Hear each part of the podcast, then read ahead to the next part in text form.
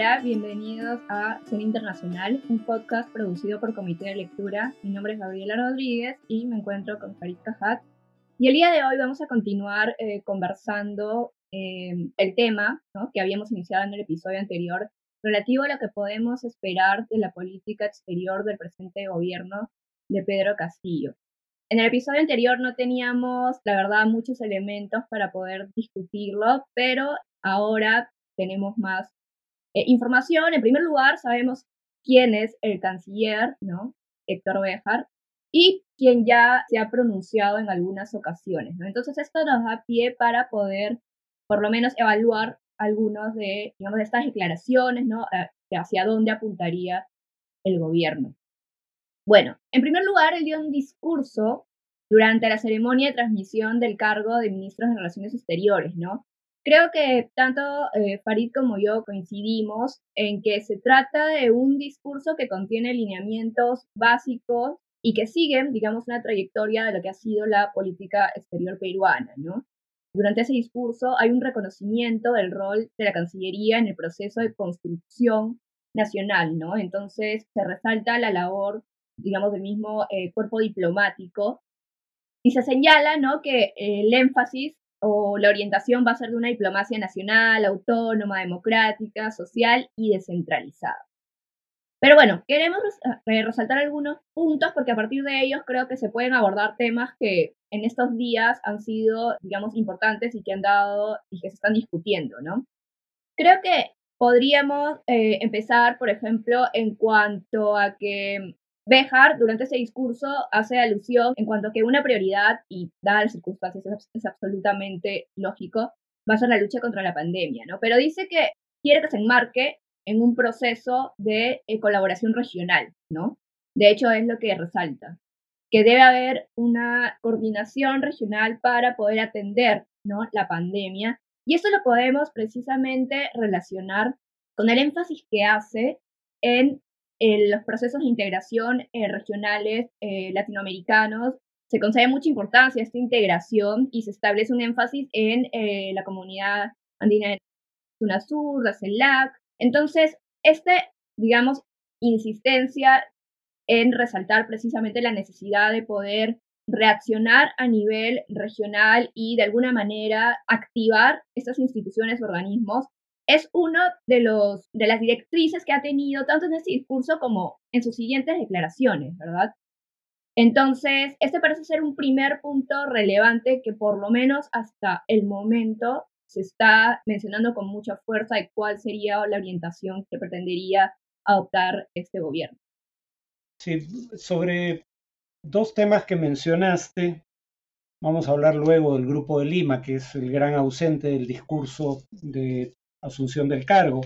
Pero en cuanto a integración regional, dice que Perú va a retirar del Ejecutivo, va a retirar del Congreso la denuncia del Tratado Constitutivo de UNASUR. Eh, y eso es interesante y problemático a la vez, ¿no? Problemático porque varios países eh, fundadores de UNASUR, habría que añadir, ya se han retirado formalmente del organismo y de hecho han creado un organismo sustituto, el Prosur, que hablando justamente, como mencionabas, de la eventualidad de coordinar acciones frente a la pandemia, por ejemplo, hacer compras colectivas de, vacunas, lo cual hubiera dado poder de negociación, como hizo la Unión Europea, en esos temas el Prosur no ha cumplido virtualmente ninguna función. Pero el tema es que ya no son varios de los países que fundaron el Prosur parte de la UNASUR. Entonces, el único contexto en el cual o el único escenario en el que tendría sentido el, que Perú retire del de, eh, Congreso la denuncia del Tratado Constitutivo es uno en el cual nuevos gobiernos en países como Brasil decidan reintegrarse a la UNASUR. La UNASUR fue cuestionada como eh, un organismo de integración eh, con un fuerte componente ideológico. Y eso no es en sentido estricto cierto. Además, se da como creador de UNASUR a Hugo Chávez. Eh, en primer lugar, eso es ignorar que Brasil fue un, actor mucho más importante en la creación de UNASUR que, que Venezuela. La economía venezolana no es la décima parte de la economía brasileña, por ejemplo. Pero en segundo lugar, no es cierto que UNASUR tuviera desde un principio eh, un sesgo de izquierda. Habría que recordar que Álvaro Uribe, eh, el presidente conservador de Colombia, fue uno de los fundadores de UNASUR que eh, en el Tratado Constitutivo se hablaba de la reivindicación de la democracia y los derechos humanos, y que en 2010 UNASUR adopta una cláusula democrática. O sea, era una condición ser democracias, específicamente democracias representativas, para ser parte de UNASUR. Que luego eso no se haya ejecutado a cabalidad es, es algo que probablemente sea cierto, pero en todo caso no es algo que estuviera ahí desde un inicio. Y yo diría que si de sesgos ideológicos se trata, lo mismo ocurre con Prosur. No en vano, países como Uruguay no, decidieron no ser miembros plenos eh, en una primera etapa. Y en cuanto a la CELAC, habría que recordar el contexto en el que surge. ¿no? Poco antes de que se creara la CELAC, hacia el 2010, eh, en 2008, eh, Colombia había dado muerte a líderes de las FARC dentro del territorio ecuatoriano sin consentimiento o siquiera conocimiento del gobierno ecuatoriano. Cuando el tema se debate en la OEA, Estados Unidos eh, apoya eh, virtualmente de manera incondicional la acción de Colombia, pese a que era claramente una violación de la soberanía ecuatoriana. Por eso se habla entonces de la necesidad de un organismo de América Latina y el Caribe que excluyera a Estados Unidos al final termina excluyendo también a Canadá, pero en realidad quien se quería excluir era Estados Unidos.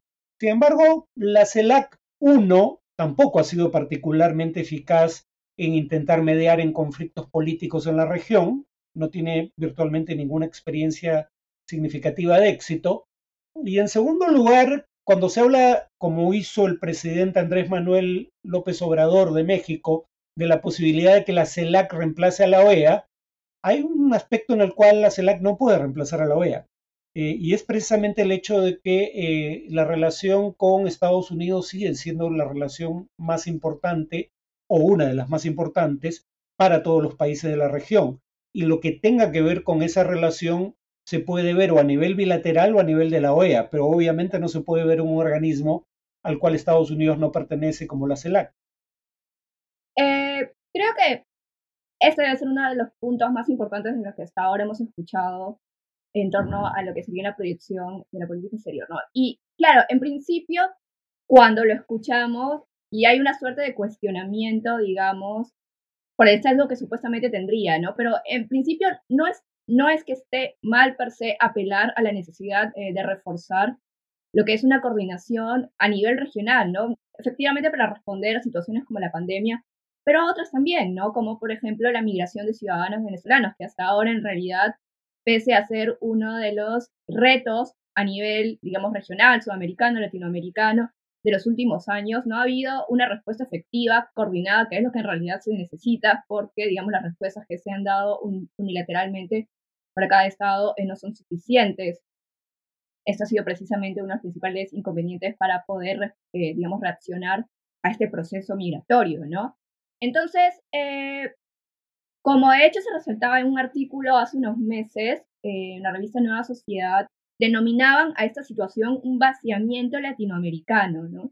Es como que no hay instancias que permitan responder a retos que son más o menos comunes a nivel regional. Por lo tanto, hacer énfasis o señalar la necesidad de que se intenten reforzar mecanismos institucionales en sí no es algo que deberíamos ver como algo negativo, ¿no? Claro, el punto, como tú dices, es que en muchos casos han resultado poco efectivos, ¿no? Es como han caído en la intrascendencia o la inoperancia, ¿no?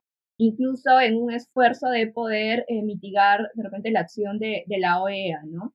Entonces, creo que esto nos permite abordar también uno de los temas, que de hecho son los que ahora está discutiéndose más, es la posibilidad, ¿no? De que Perú abandone el grupo de Lima, ¿no? Que se conformó en el año 2017 precisamente para responder a la situación en Venezuela como una instancia que contribuiría a canalizar un acercamiento, ¿no? Eh, o canalizar, digamos, la situación de Venezuela que podría ayudar a, de alguna manera, no solucionar necesariamente, pero sí como una instancia entre, por ejemplo, las partes para poder encauzar un proceso de diálogo y de negociación al interior entre los actores venezolanos, ¿no?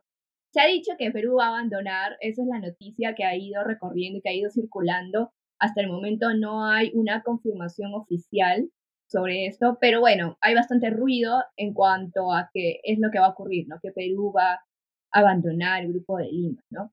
Yo sé que tú quieres hablar sobre el Grupo de Lima, así que te doy la palabra. Sí, antes de pasar al Grupo de Lima, eh, algo que me, me interesaba recalcar es que, por suerte, en mi opinión, el discurso de asunción del cargo del nuevo canciller no contiene virtualmente ninguna de las opiniones que él u otros miembros del gabinete virtieron sobre temas internacionales en el pasado.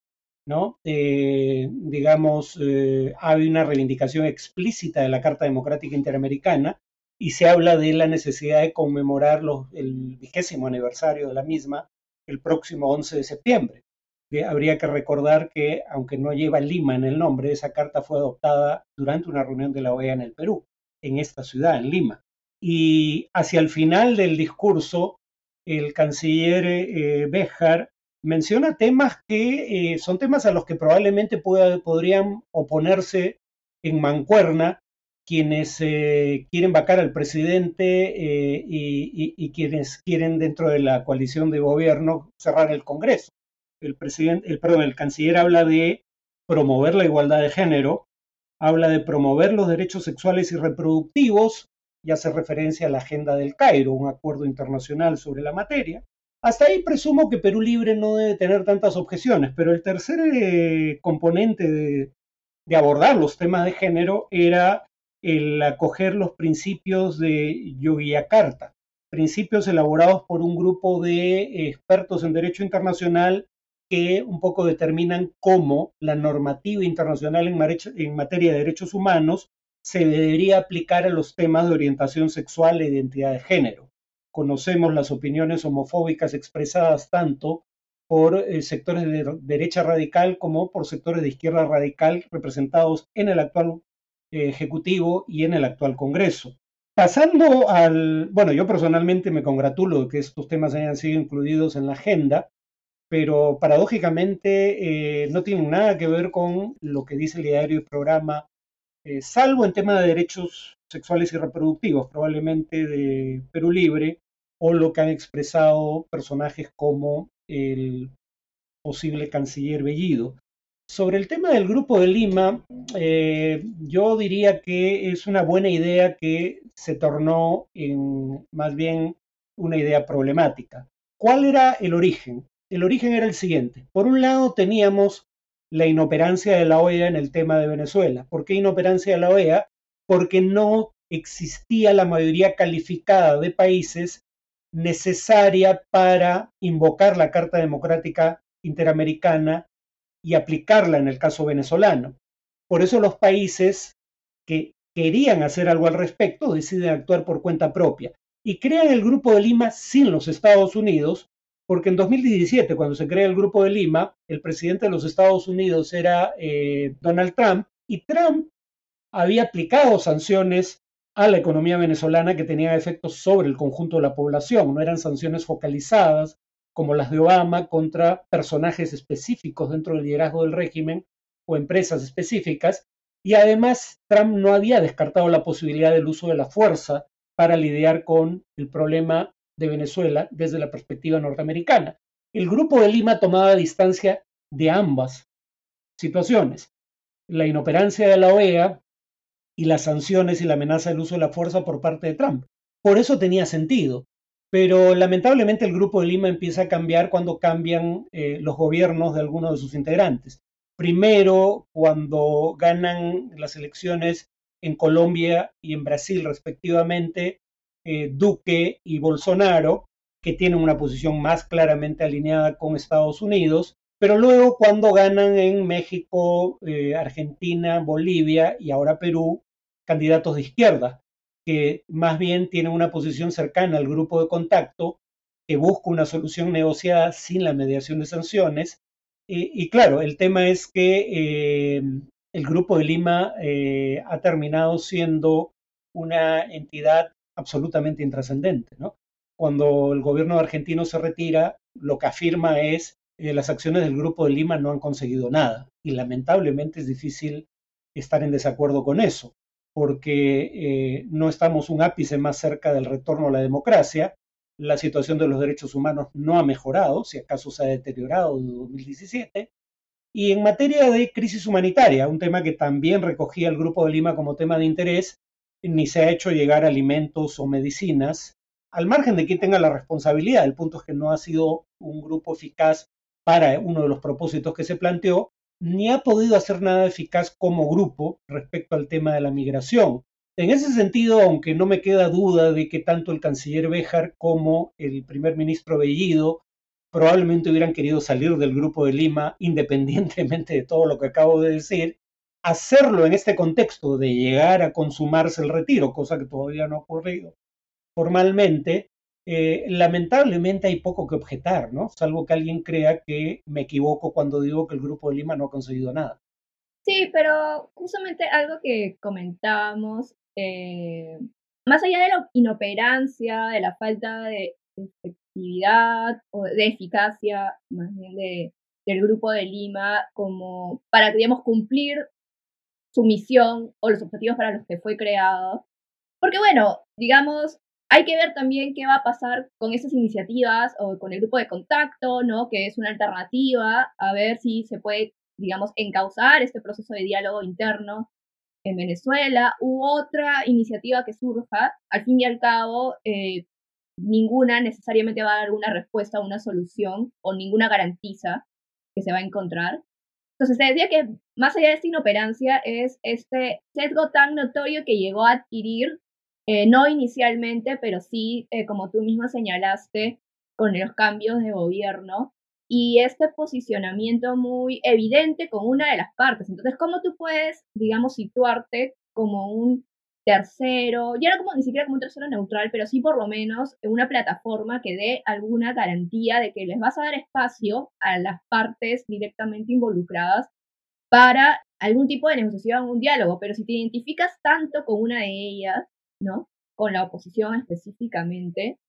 Entonces, se pierde también, y yo creo que ese es el caso del Grupo de Lima, la capacidad o la legitimidad, ¿no? Que tenía para poder situarse o tener un rol, ¿no? En un eventual proceso eh, de negociación, de diálogo, ¿no? Entonces, yo creo que al fin y al cabo, creo que, que, no es trascendental, digamos, la sobrevivencia ¿no? del Grupo de Lima per se, sino que se encuentre un canal y que se pueda hacer lo posible, porque evidentemente es algo que no se va a forzar y que no, como digo, no va a ser garantía de nada, para poder, digamos, contribuir a dar algún espacio, algún proceso interno entre eh, los actores políticos en Venezuela, ¿no?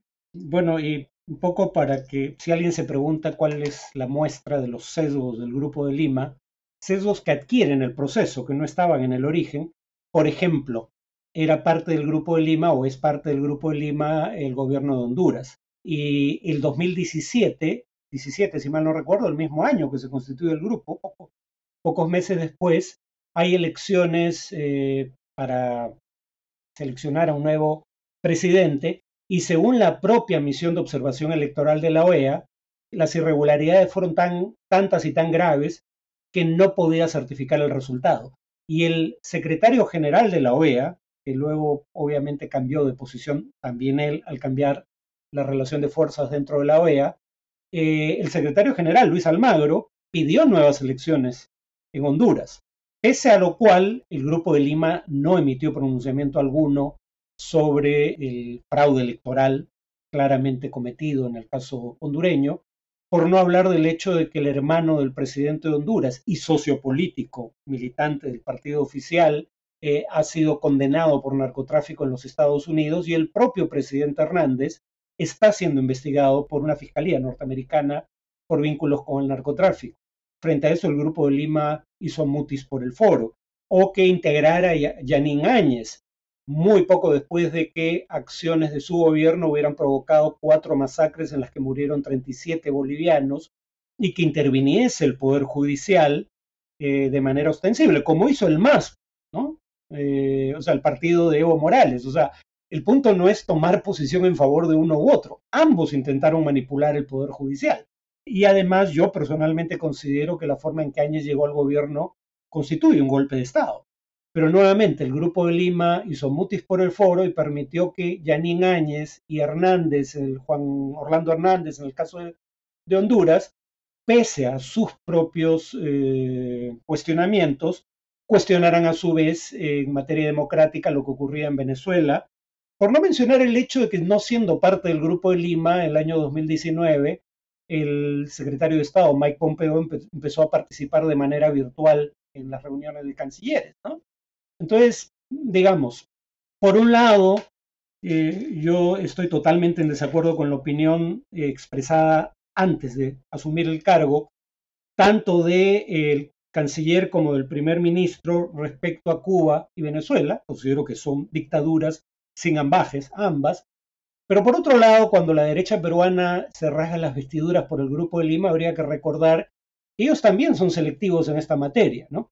Por un lado, eh, Daniel Salaverry y Rafael López Aliaga no tenían problemas en llamar dictadura al régimen venezolano durante la campaña electoral, pero si es una dictadura, estás asumiendo por ende que los venezolanos que han tenido que huir de un régimen dictatorial, que además ha asumido en la bancarrota la economía del país, eh, merecerían alguna solidaridad por nuestra parte. Y sin embargo, esos candidatos que, que ahora probablemente ahora critiquen una eventual salida del Grupo de Lima y que consideran una dictadura al gobierno de eh, Maduro, con razón en mi opinión, sin embargo simultáneamente pelearan durante la segunda vuelta, perdón, durante la campaña para la primera vuelta electoral por ver quién iba a expulsar al mayor número de venezolanos con la mayor celeridad posible. Entonces, digamos, se suele ver en este tema el doble estándar de sectores del oficialismo cuando lamentablemente lo habitual en nuestra política en esta materia son los dobles estándares. Sí, bueno, y de todas maneras, eh, creo que ya vamos cerrando. Digamos, esta mención, esa alusión que ha hecho a esos instrumentos regionales o instancias regionales como eh, la CELAC, también, digamos, está coincidiendo con lo que puede verse de parte de Andrés Manuel López Obrador también como que comienza a configurar, o parece al menos aparenta, eh, mayor, una mayor actividad, ¿no? En cuanto a la política exterior en, cuanto a la región, ¿no? Como tú señalas este discurso que tuvo hace algunos días, ¿no? De crear una institución al margen de la OEA, ¿no? Que sirva para coordinaciones precisamente entre países latinoamericanos y lo que puede ser precisamente que va a ser el país que va a coger este, eh, conversaciones, ¿no? Que van a comenzar entre la oposición y el gobierno venezolano. Recordemos también que van a venir elecciones, ¿no? Estos dos años van a ser, eh, digamos, hay varios procesos electorales importantes. En primer lugar, Brasil, ¿no? En Brasil el próximo año, en el que Lula se configura como una, como una posibilidad alta, ¿no? De regresar, de ganar la presidencia. Eh, entonces, podría haber también precisamente ahí un curso de acción que esté de alguna manera, que sea coherente con lo que estamos escuchando eh, de parte eh, del ministro de Relaciones Exteriores, ¿no? Bueno, no sé si tú quieres agregar algo más. No, creo que ya estamos sobre el límite de tiempo, así que solo despedirme y esperar que nos vuelvan a sintonizar o sintonizar, no somos una radio, pero en fin, vuelvan a, a oír nuestro podcast en lo sucesivo.